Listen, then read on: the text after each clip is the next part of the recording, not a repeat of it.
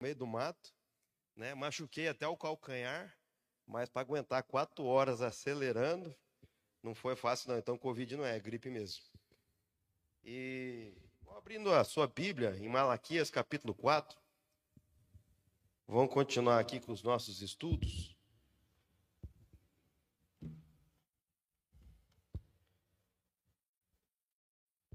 Malaquias capítulo 4. Vamos ver o que o Senhor tem para falar para nós essa manhã.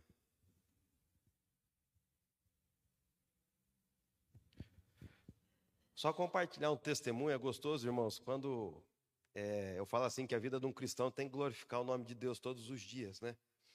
E Deus me presenteou, eu fiz 40 anos semana passada, e eu queria passar o dia do meu aniversário viajando e fui, Deus nos abençoou para ir lá para o sul de Santa Catarina, lá em Urubici. E eu queria alugar um, ficar num lugar deserto, no meio do nada. E foi o que eu consegui. Alugamos uma cabana no meio de um morro, rio, árvores, não tinha nada, não pegava nem internet, nem telefone. Né? Então eu fiquei praticamente três dias. E lá em Urubici também é um vale, não pega nenhuma, quase nenhuma operadora de celular. Então eu fiquei desligado do mundo. E perto da minha cabana estava escrito assim, pelo Google Maps, assim, no Wi-Fi da, da, cabana, que era muito ruim, só pegou uma vez também. Jardim secreto. E eu falei, meu Deus, que esse lugar deve ser coisa mais linda, né? Vou levar a minha esposa. O aniversário era meu, mas ela que foi presenteada, né? Tava uns dois mil metros. Para chegar lá, tive que atravessar por dentro de um rio, né? Não tinha ponte. Entrei com a caminhoneta dentro do rio e cheguei naquele jardim, jardim secreto Vale de France, era, o nome era esse. Cheguei lá, tinha um portão fechado, mas de fora já dava para ver naquele sítio que é, é, era diferente o lugar, né? Falei, amor, vamos entrar aí para ver? Mas da hora que chegou o portão fechado, estava escrito assim: entrada somente com autorização e com agendamento. Ela falou: e se tiver um cachorro? Falei, se tiver um cachorro, eu corro. Entrei, abri o portão, pensa num lugar maravilhoso, né? Fui andando, aí eu achei uma, um chalé. Cheguei lá, um senhor, ele a esposa dele, arrumando as flores lá. Ele falou: Você tem horário de visita? Eu falei: Não.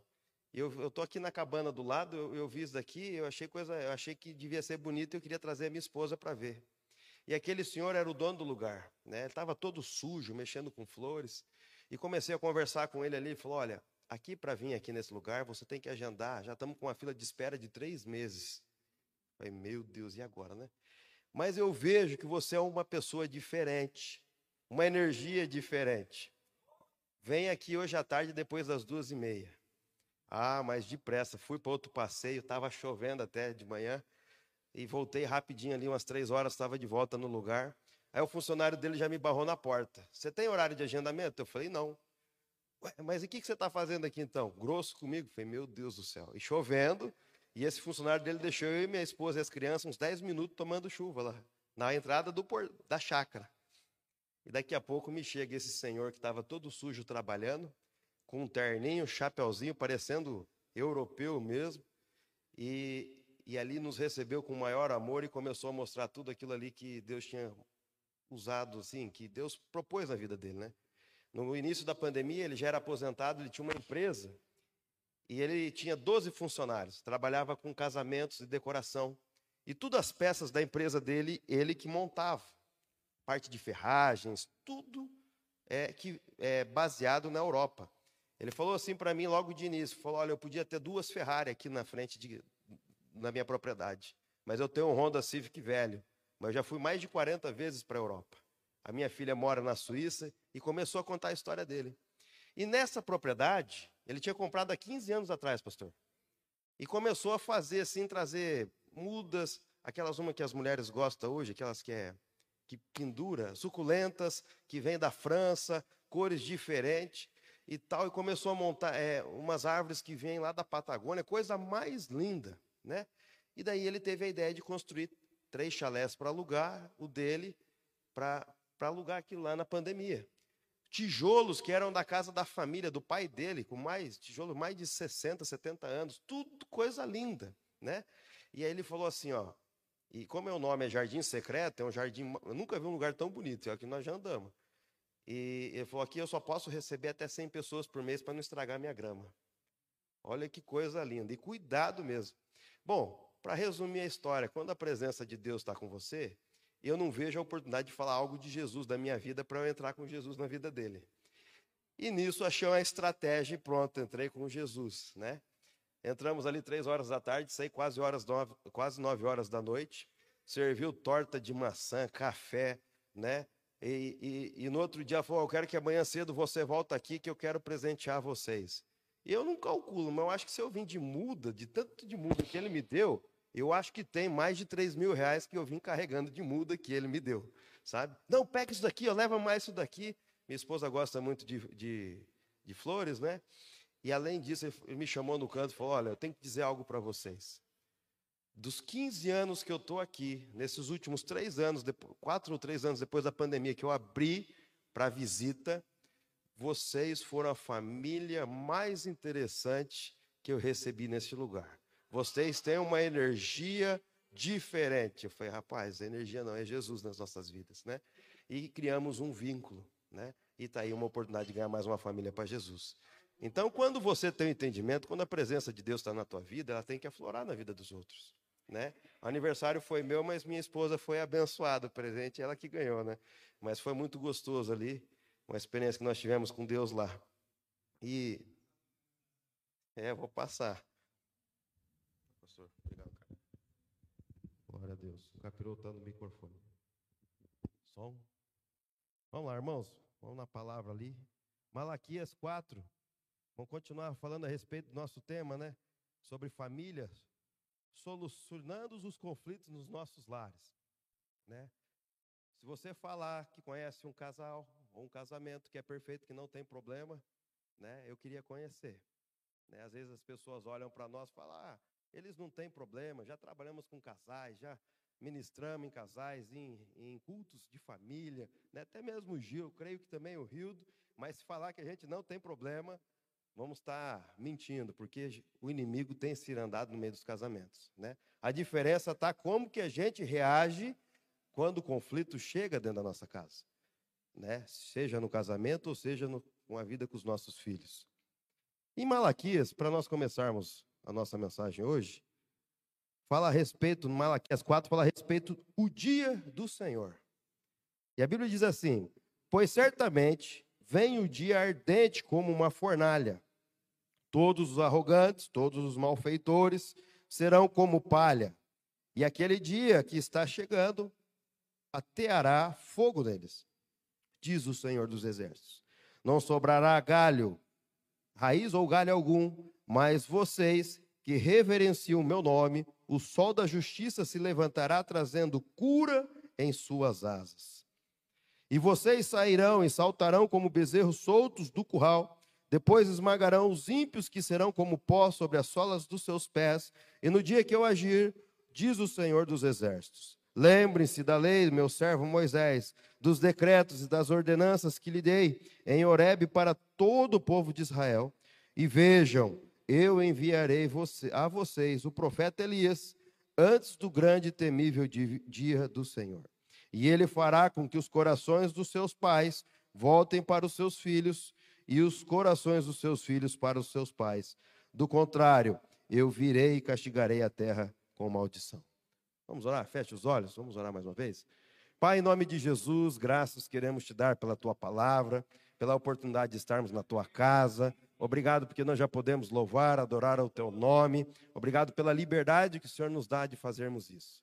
E Deus, neste momento, quero colocar a minha vida e a vida dos meus irmãos na tua presença. Nos abençoa através dessa ministração, através da tua palavra que já foi lida. Deus trabalha nos nossos corações, mente, entendimento, Pai. E Deus, tudo que vem do Senhor, que o Senhor me faça falar, aquilo que não é do Senhor, me faça calar. Usa a minha vida, enchendo-me com graça, unção, sabedoria. E assim nós oramos em nome de Jesus. Amém. Aqui o Senhor já está falando a respeito, quando nós começamos no começo, todos os arrogantes e os malfeitores serão como palha, ou seja, queimarão no dia que Jesus, que o Senhor voltar. O que, que nós estamos dizendo aqui? Às vezes a gente fala qual é o principal argumento, artimanha que o diabo usa no meio dos conflitos? O orgulho e a arrogância. Então a maioria dos nossos conflitos está ligado ao nosso orgulho ao meu eu, à minha razão, o que eu acho, o que eu acho, o que eu acho que é certo. Então Deus está falando a respeito dessas coisas, mas também Deus está falando que Ele mandará alguém para transformar isso. Então Deus já sabia, na verdade Deus já sabia que haveria, Ele criou a família, mas já sabia também que Ele, como criador da família, já sabia que o maior alvo de Satanás seria quem? Os nossos lares. Por quê? Eu conheço pessoas muito ricas, abastadas, com muito dinheiro, mas a família está destruída. Você acha que uma pessoa dessa é feliz? Não.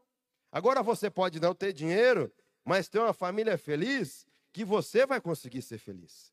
Porque ambos vai estar andando lado a lado, tendo entendimento das coisas, então as outras coisas não vai abalar o seu casamento.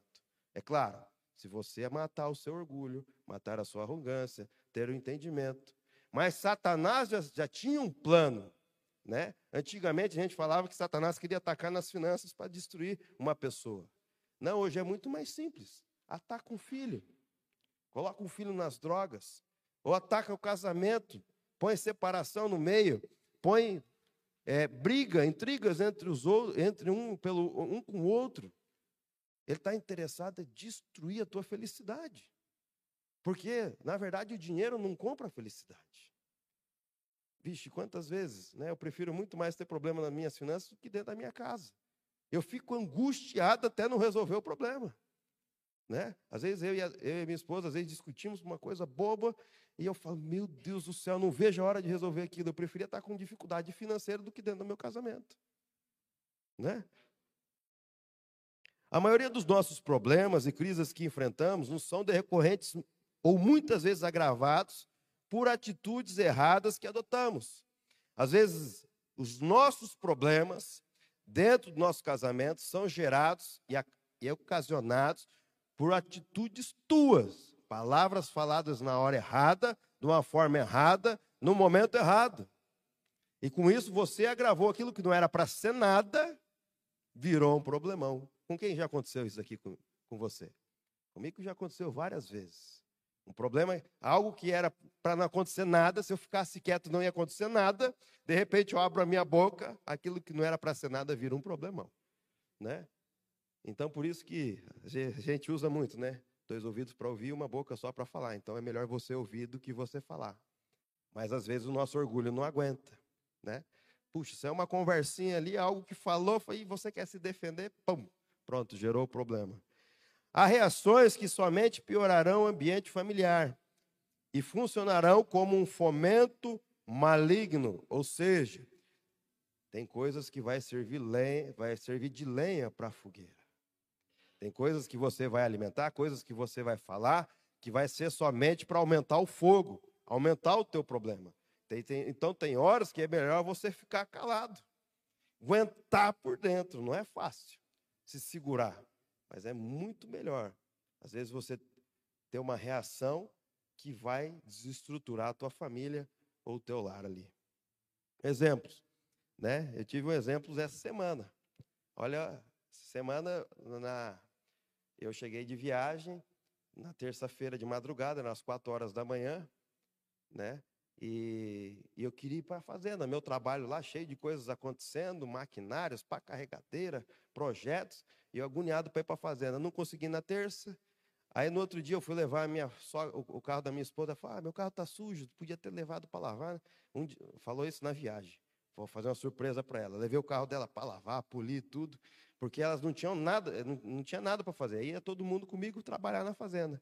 Aí daqui a pouco chega minha cunhada, minha sogra. Pronto, minha esposa já não pode ir. Aí minha, minha esposa estava sem carro, já não podia ir eu para a fazenda. Eu tive que ficar na cidade. Então começou a gerar problemas que eu comecei a ficar angustiado. Puxa, já faz dois dias que eu estou aqui em Morama e não consegui trabalhar ainda. Né? Aí no outro dia, quando foi para a fazenda, tudo, é, um monte de coisa aconteceu até meio-dia e nós saímos tarde para ir para o meu trabalho. Aí não deu tempo de, de, almoçarmos em casa, fomos almoçar lá no peixe, tem um pesqueiro lá, tem um peixe do amigo nosso. E saindo do peixe, meu menino, para entrar na caminhonete, me coloca a mão na minha porta e eu fecho a porta na mão dele. Eu falei, meu Deus, que luta para eu vir trabalhar. Pronto, já acendeu uma fagulha. Eu não, já não venho mais com vocês e pronto. E, ali, irmãos, se, não, se a gente não tiver sabedoria, ali gera um problema muito grande. Né? Eu não estou compartilhando isso, estou compartilhando porque, às vezes, você passa, todos nós passamos por isso diariamente. Né? Daqui a pouco fala, então não vem mais, então. Né? Você já viu como que acontece? Aí daqui a pouco eu tinha célula à noite, eu mesmo gripado, eu queria estar com os irmãos, falei, irmãos, vamos na célula, eu uso máscara, né? tem uma palavra abençoada para nós. Daqui a pouco vem o diabo e fala, ué, brigando assim, como que você vai ministrar na cela? Pronto, meu Deus do céu, cara, e agora? Né? Aí você já começa a ficar angustiado. É assim ou não é? Né? Geralmente, quando você vai ministrar para casais, Deus te põe na prova naquele dia. Várias vezes já aconteceu isso. Ah, você não vem ministrar aqui para um jantar de casais? Vou. Aí chega naquele dia, pronto, um problema lá na minha casa, como que eu vou pregar para casais? Né? E daí o diabo começa a te acusar, né?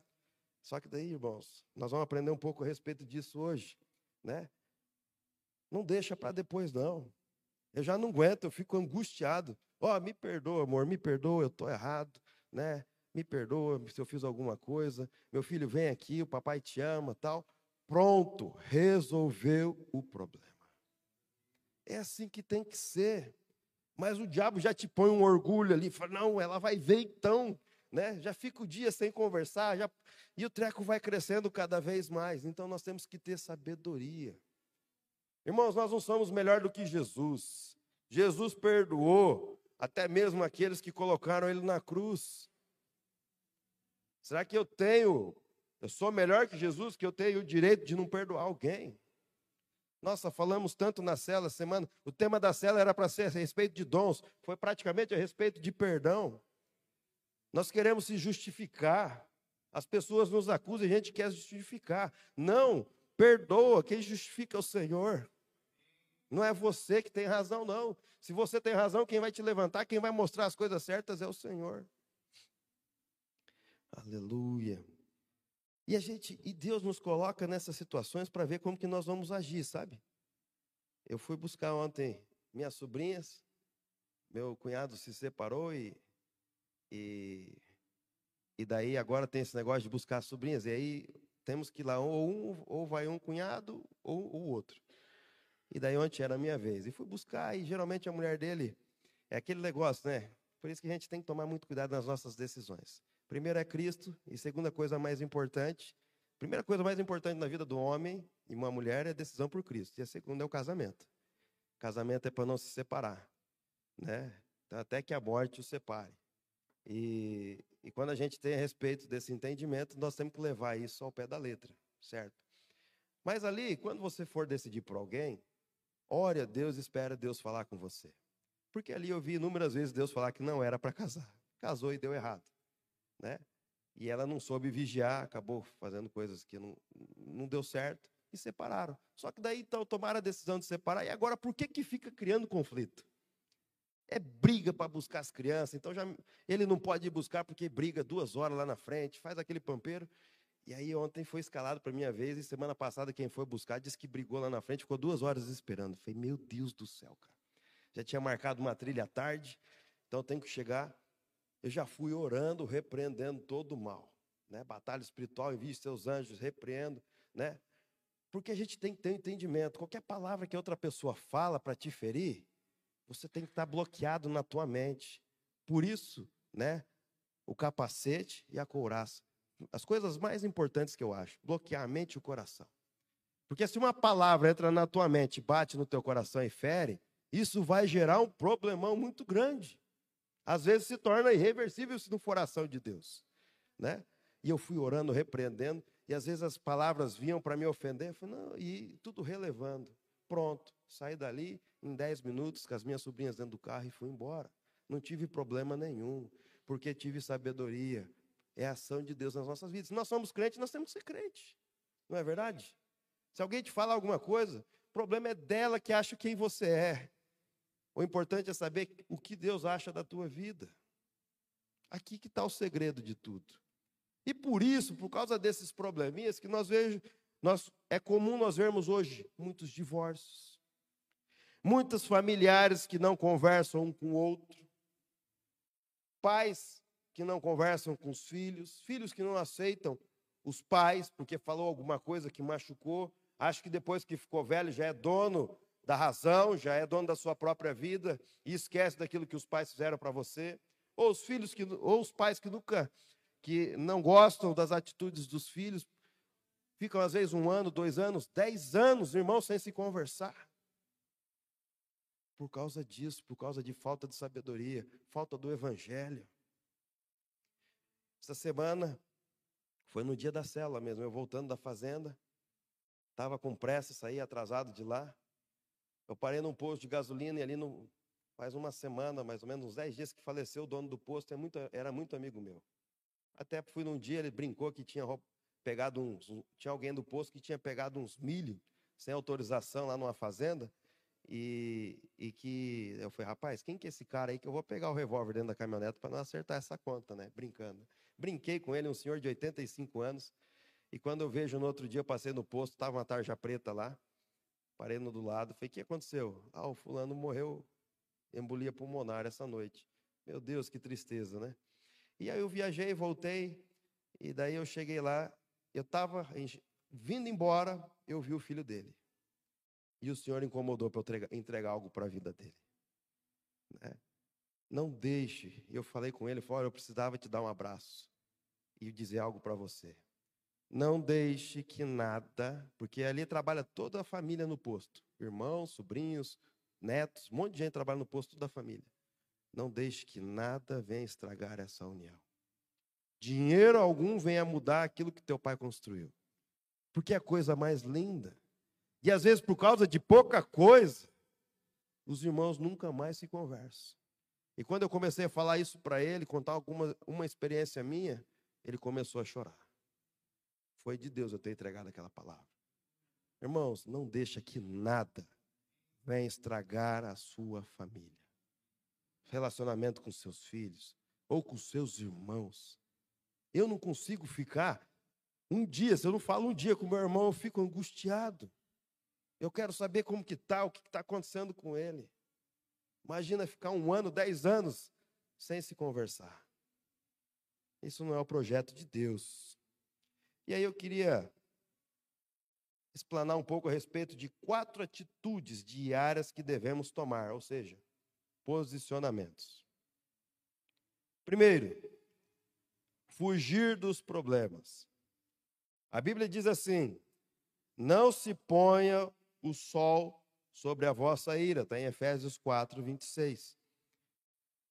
Nós devemos fugir dos problemas ou deixar que o tempo passe sobre eles é uma grande cilada. Se você pensa que o problema ou o conflito chegou diante de você e você começa a se esquivar dele, fugir dele, se você acha que ah, é melhor deixar para nós conversarmos a respeito disso para depois. Se você acha que isso é bom, você está enganado. Isso é uma grande cilada para a sua vida. Porque, na verdade, esse problema de um probleminha vai se tornar cada vez mais agravado. Vai se tornar um problemão. Não devemos dormir irado com ninguém. Né? Eu, sou, eu tenho uma facilidade muito grande de pedir perdão. Você pode brigar comigo hoje, semana que vem eu já esqueci do que você falou para mim. Né? Tanto é que a vida inteira eu perdi nas discussões, tanto com a minha mãe quanto com a minha esposa. Né? Eu não tenho argumentos porque eu esqueço de tudo. Graças a Deus por isso. Né? Aí chega na hora do problema de eu me defender, foi, puxa, já esqueci mesmo. Aí você lembra daquilo que você fez? Eu fico quieto porque eu não lembro, né? Graças a Deus.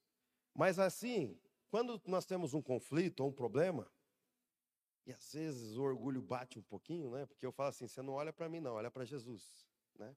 Aí você fica aquele dia remoendo, eu não vou pedir perdão. Eu acho que eu tenho razão, eu vou ficar quieto, não vou pedir perdão.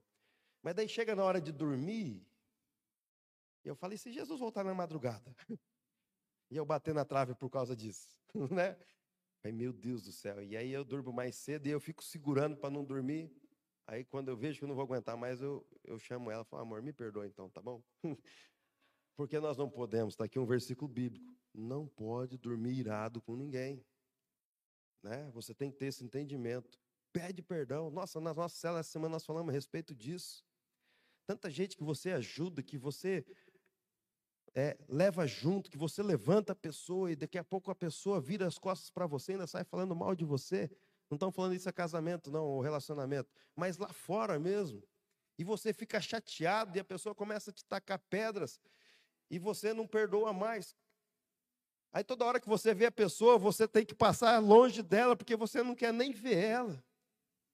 Libera o perdão, você vai tirar um peso das suas costas tão grande.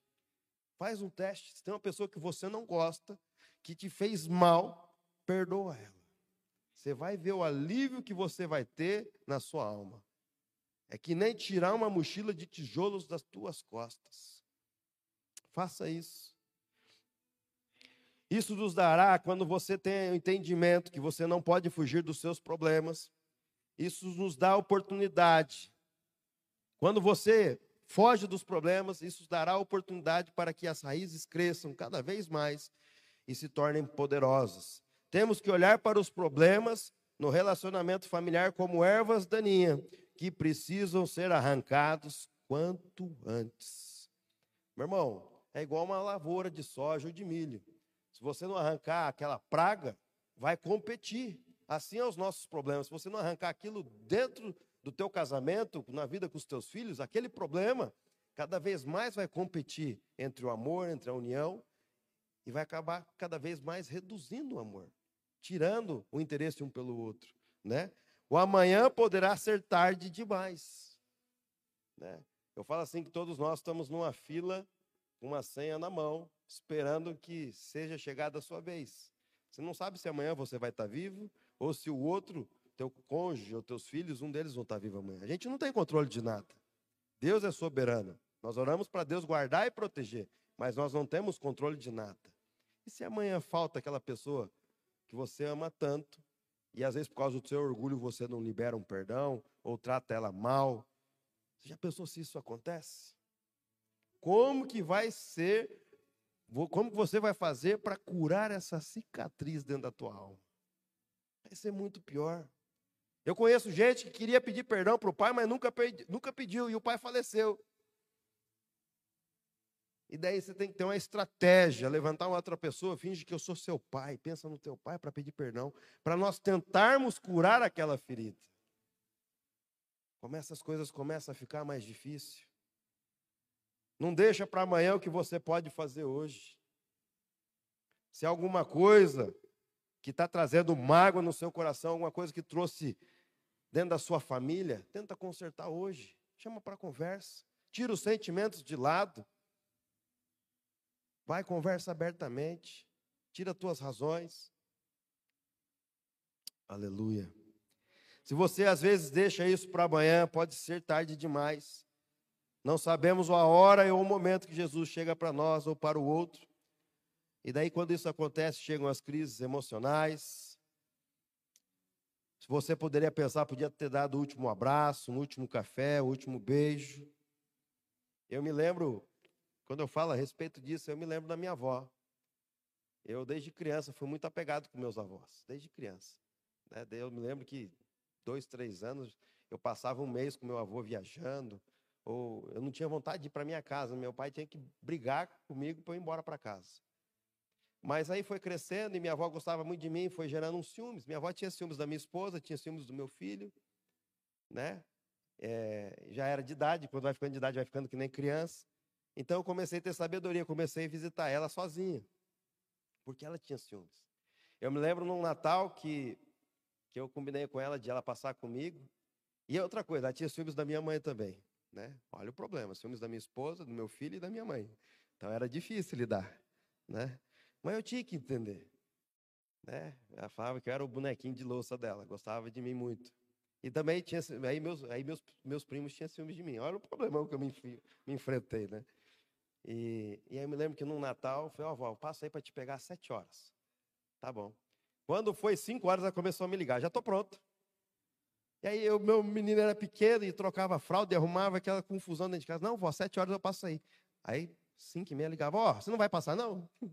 Então era desse jeito. Imagina, quando eu chegava, ainda era oito horas que eu me atrasei, ela já estava nervosa, já passava a noite emburrada. Era difícil. Mas em nenhum momento eu deixei de cuidar dela. Meu avô faltou, chegou um tempo que era só eu e ela, né? Ia lá, cuidava dela, organizava as enfermeiras, ia sozinho, levava ela para viajar, às vezes sozinho, porque se levava, ou minha esposa, meu filho, brigava na viagem, minha avó brigava com eles, né? Mas eu não me arrependo de nada disso, porque Eu não me arrependo do último abraço, do último beijo, porque no final ela acabou falecendo nos meus braços. Às vezes, se eu deixasse de fazer isso, pelas atitudes que ela tinha, fala, ah, vou deixar ela de lado. Às vezes isso ia marcar pelo resto da minha vida. Porque eu sei que tem gente da minha família que marcou por causa disso. Ah, eu não fiz na hora que eu podia fazer. Agora já é tarde demais.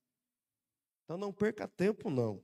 Se tem algo que precisa ser resolvido, não guarde picuinha dentro do teu coração. Tem coisa que não vale a pena. Segundo, a terrível arma do silêncio. Meu Deus, aqui me deixa agoniado. Não sei se com você, mas quando chega a discussão dentro da sua casa, o problema dentro da sua casa, um dos dois deixa de conversar com o outro. Ou fala somente aquilo que é necessário. Nossa, isso me deixa doido, né? Há pessoas que, quando feridas, respondem com silêncio, cortam a comunicação ou mantêm somente aquilo que é o necessário. E com isso, as portas de saída que sempre depender, dependerão do diálogo vão estar trancadas. Para você resolver um conflito, é, sempre vai ser necessário o quê? O diálogo, a conversa franca. E quando um dos dois resolve não conversar ou entrar em modo de silêncio, ou falar somente o que é necessário, como que vai haver o diálogo? Vai protelando, tipo assim, parece que a pessoa quer te matar no cansaço. Ora, não convém que sejam assim. O silêncio, além de atrair trevas para a situação, fere as pessoas e produz amargura no coração. Na verdade, quando você, uma das pessoas fica em silêncio, o diabo fica maquinando, não é verdade? Fica maquinando, trazendo cada vez mais. Olha, ela está tá fazendo isso comigo. Quantas coisas eu já não fiz para ela? Ou ele, ou ele, quantas coisas eu já não fiz para ele? Ele está me tratando desse jeito. O diabo vai alimentando cada vez mais a sua mente. Vai jogando informações na sua mente, coisa que aconteceu no passado, que já era para ser apagado. E daí isso, o problema está, se da mente desce para o teu coração. Aí depois é difícil de voltar. Uma boa regra para a convivência familiar é adotar uma estratégia que ninguém nesta casa tem o direito de calar-se, emburrar ou se negar ao diálogo. Oh, isso aqui é quase impossível, né? Principalmente quando fala de armar o bico, né? Mas tem que adotar uma estratégia. Oh, aqui dentro, se brigarmos, não podemos ficar quieto, ficar chateado um com o outro, né? E negar-se de conversar. Que o problema está ali e o problema precisa ser resolvido. Ainda assim que seja necessário esperar o um momento certo. O silêncio punitivo ou de fuga nunca ajudará na solução do seu problema. Meu irmão, eu conheço pessoas que conseguem ficar uma semana sem conversar com o cônjuge. Meu Deus, um dia eu fiquei um dia sem conversar com a minha esposa, eu fiquei angustiado. Acordei na madrugada, ela perguntou: "O que, que você tem?" Estou angustiado, né? Porque nós tínhamos tido um problema irrisório e aquele dia ficamos sem conversar e eu não conseguia dormir, angustiado. Parece que, meu Deus, eu preciso resolver isso, né? Mas tudo tem um momento certo. Não posso dormir brigado, né? Me perdoa, tal, bom, liberei, mas às vezes há um tempo certo para conversar, né? Não é que você, o problema aconteceu, você já quer reconversar na hora. Não, tem que, tem que orar a Deus, esperar a poeira baixar e conversar a respeito daquilo na hora certa, no tempo certo, para não piorar a situação. Mas o errado é você ficar quieto de uma forma de querer punir o outro. Você é o dono da razão. Isso está errado. Aleluia. A ira e gritaria. Meu irmão, nós temos que tomar cuidado muito com isso. Se nós não tivermos entendimento naquele momento de discussão que começa brando e daqui a pouco você acha que você tem razão e de repente você explode, começa a gritar, principalmente na frente dos filhos. Que a minha esposa conta um testemunho que ela não queria casar. Quando ela conta, ela, ela dá testemunho dela, ela fala a respeito disso. Porque ela viu muitas vezes o pai e a mãe brigando, gritando de se agredir. E ela achava que casamento não era de Deus. E ela tinha tomado a decisão que ela não iria se casar. Porque aquilo ali, ela viu aquilo na casa dela a vida inteira. Olha o que gerou de consequência na mente dela. Se não fosse Jesus transformar a sua mente, o seu entendimento, quem sabe ela não teria se casado. Porque ela viu os pais brigando a vida toda.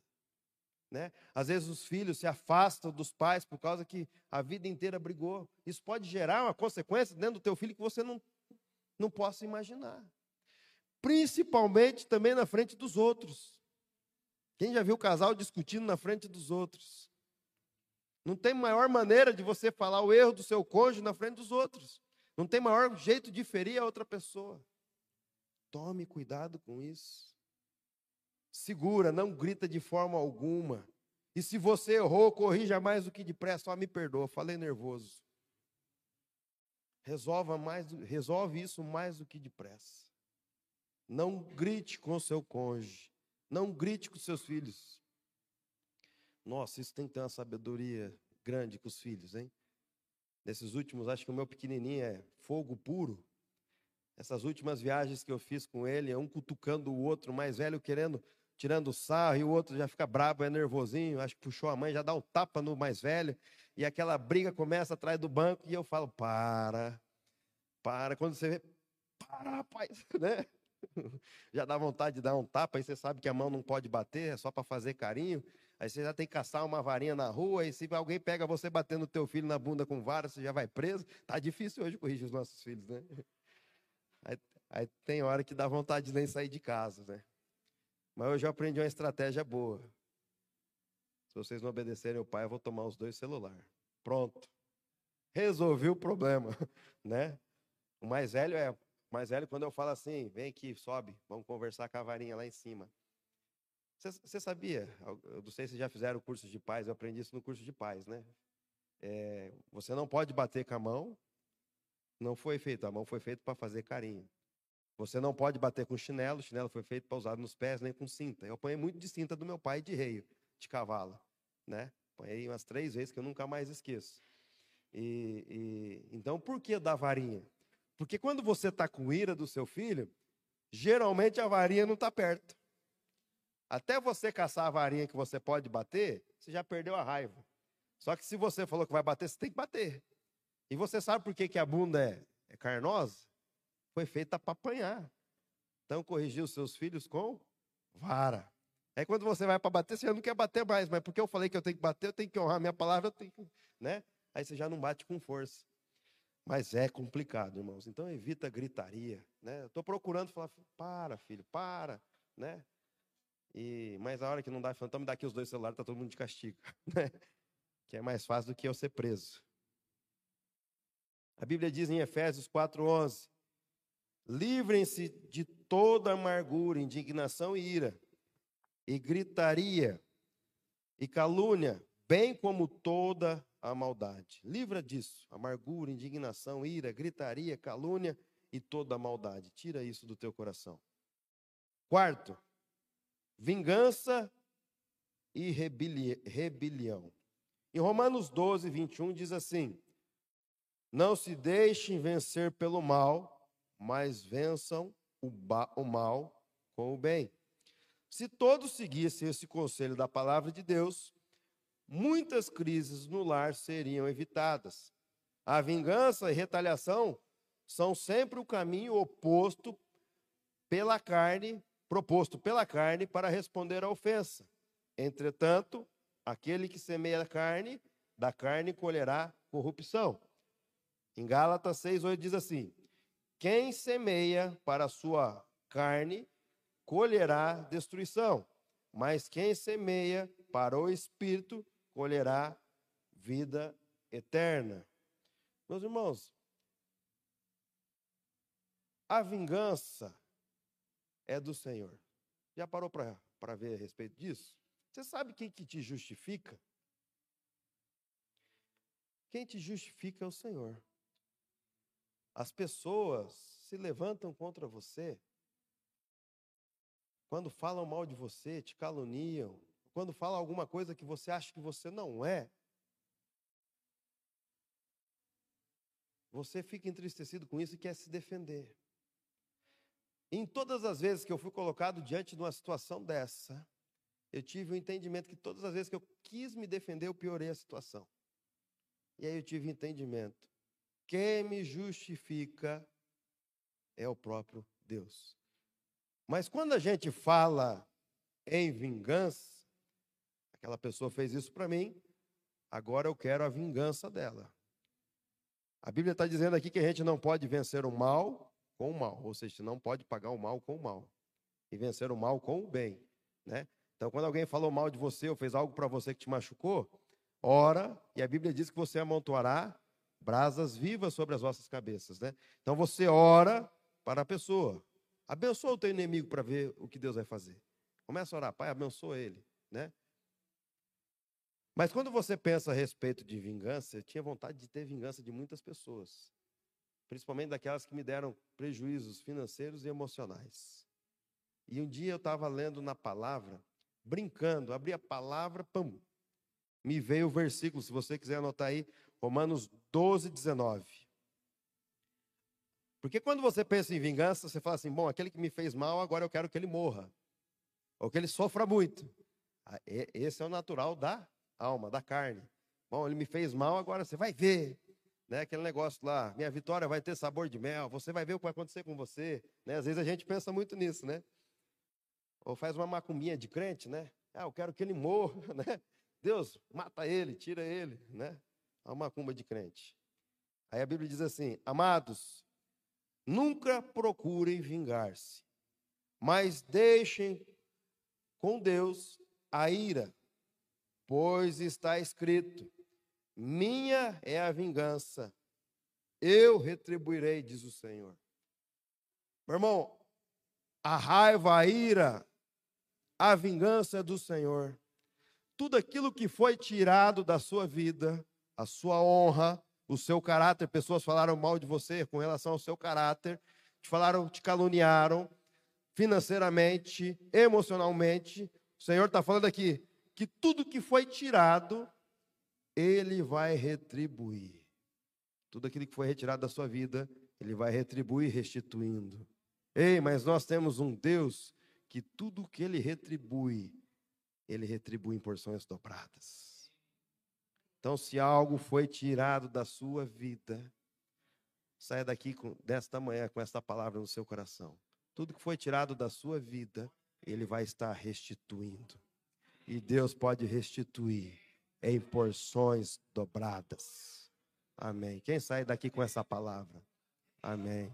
Glória a Deus. Receba isso em nome de Jesus. Porque todas as vezes na minha vida que falaram mal de mim e eu quis me defender, acabei me dando mal. Eu tenho mais coisas para falar a respeito das chaves para solucionar os conflitos, mas o horário está passando e eu quero contar só dois breves testemunhos que eu gosto de um testemunho, né? Eu me lembro uma certa vez, numa reunião do Ministério Evangelístico que eu, fa que eu faço parte, é, uma pessoa se levantou contra mim. Num, num dos eventos, nós tivemos um problema e uma pessoa se levantou contra mim. E geralmente, quando alguém se levanta contra mim, não sou eu que me defendo. Assim, é na minha casa, quando minha mãe briga comigo, eu não falo nada, às vezes é minha esposa que fala com as pessoas, eu fico quieto. Porque eu sempre tive esse entendimento, eu vou perder mesmo, então eu vou ficar quieto. E naquela semana que nós tivemos um problema com o irmão de ministério, a minha, a minha esposa recebeu uma palavra profética: olha, vai ter um levante muito grande contra a vida do seu marido, mas é para você ficar quieta. Tá bom.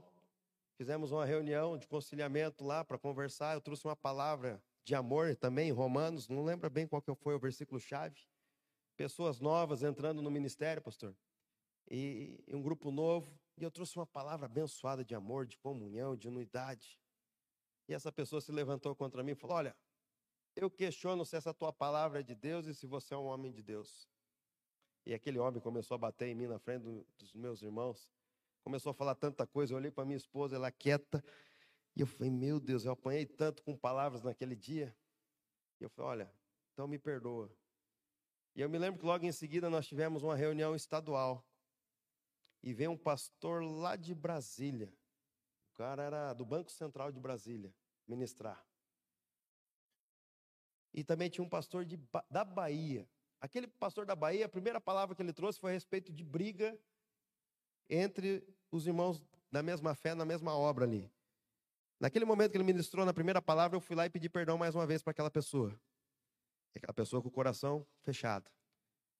E quando veio esse cara de Brasília, um profeta, e me chamou lá na frente, e lá ele começou a me justificar. Meu irmão, eu conheço. Deus manda te dizer que ele conhece o teu coração. E ali começou a contar tudo o que tinha acontecido, sem eu ter falado. Eu nunca tinha visto ele na minha vida. E come, começou a me justificar na frente dos irmãos. Irmão, não é você que se justifica. Quando você está inserido no propósito de Deus, quem justifica é o Senhor. E assim também no meio da minha família, só para encerrar. Quando meu avô faleceu, nós temos propriedades rurais. Meu pai era avalista numa cooperativa, uma dívida muito grande. É, eu fiquei com vergonha de pedir para meu avô transferir em vida para os netos, por causa minha mãe tinha essa pendência com meu pai de uma dívida que era de uma, de uma cooperativa, que, né? E daí eu tentei várias coisas, mas eu não tinha meios jurídicos. Aí fui orientado em criar uma empresa. A gente fala hold, para esconder capital. Porque era uma dívida que não era só do meu pai, mas eh, nós ia ter que acabando pagar, pagar essa conta, vinha mais herança. E parecia naquela época que familiares não queriam que essas coisas acontecessem. Tem gente que parece ter o prazer de ver gente perder as coisas, né? Não sei como que isso pode acontecer, né? Eu fico contente quando alguém se dá bem na vida, mas ali parecia que tinha um prazer de a gente perder as coisas. E daí eu criei essa hold. E aí eu tive que precisar de uma assinatura da minha avó, avó, porque a senhora é meieira da fazenda, eu preciso que a senhora assina. Engraçado que quando precisavam fazer movimentos rurais de financiamento, eu sempre pegava as cédulas e levava para minha avó assinar. Não, vó, é normal, isso aqui pode assinar. E quando foi a minha vez, deu zebra. Eu recebo uma ligação naquela tarde de uma advogada da família, parente. Você se diz ser pastorzinho, se veste de pastorzinho, não era pastor, né? ainda não, não sou pastor. Você prega de Jesus, mas você não é esse homem que você diz que você é. Você é um ladrão, você é um bandido, você está roubando toda a tua família. Falei, peraí, eu não estou entendendo o que eu estou fazendo. Não, você está passando a fazenda para o teu nome. falei, meu Deus do céu, cara. E a hora que ela falou que assim, que eu não era aquilo que. Eu não era aquilo que ela estava falando. E aquilo começou, foi, começou a falar no meu coração, eu comecei a chorar. Ela desligou o telefone na minha cara. Eu estava na fazenda, no celular. Eu ajoelhei no chão e falei, Deus, eu sou um agrônomo formado. Eu fui chamado de uma multinacional, o senhor não deixou eu ir, eu estou aqui. E estão falando que eu sou isso, eu não sou isso. Eu não quero mais voltar nesse lugar, eu quero ir embora daqui. E aquele, naquela época, naquele ministério que eu fazia parte, era um aniversário da igreja. E veio uma missionária de Maringá.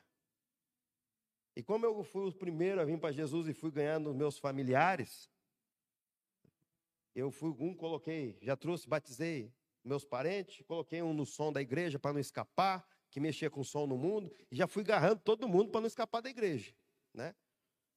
Beleza. E como era aquela missionária vinha de fora, e eu estava magoado, os meus familiares sentaram num lado da igreja, e eu sentei com a minha esposa no outro canto. Triste. Tinha acabado de acontecer aquilo comigo. E aquela missionária começou a pregar e no meio da ministração. E eu não falei nada. Desligaram o telefone, falaram tudo que era para eu ouvir.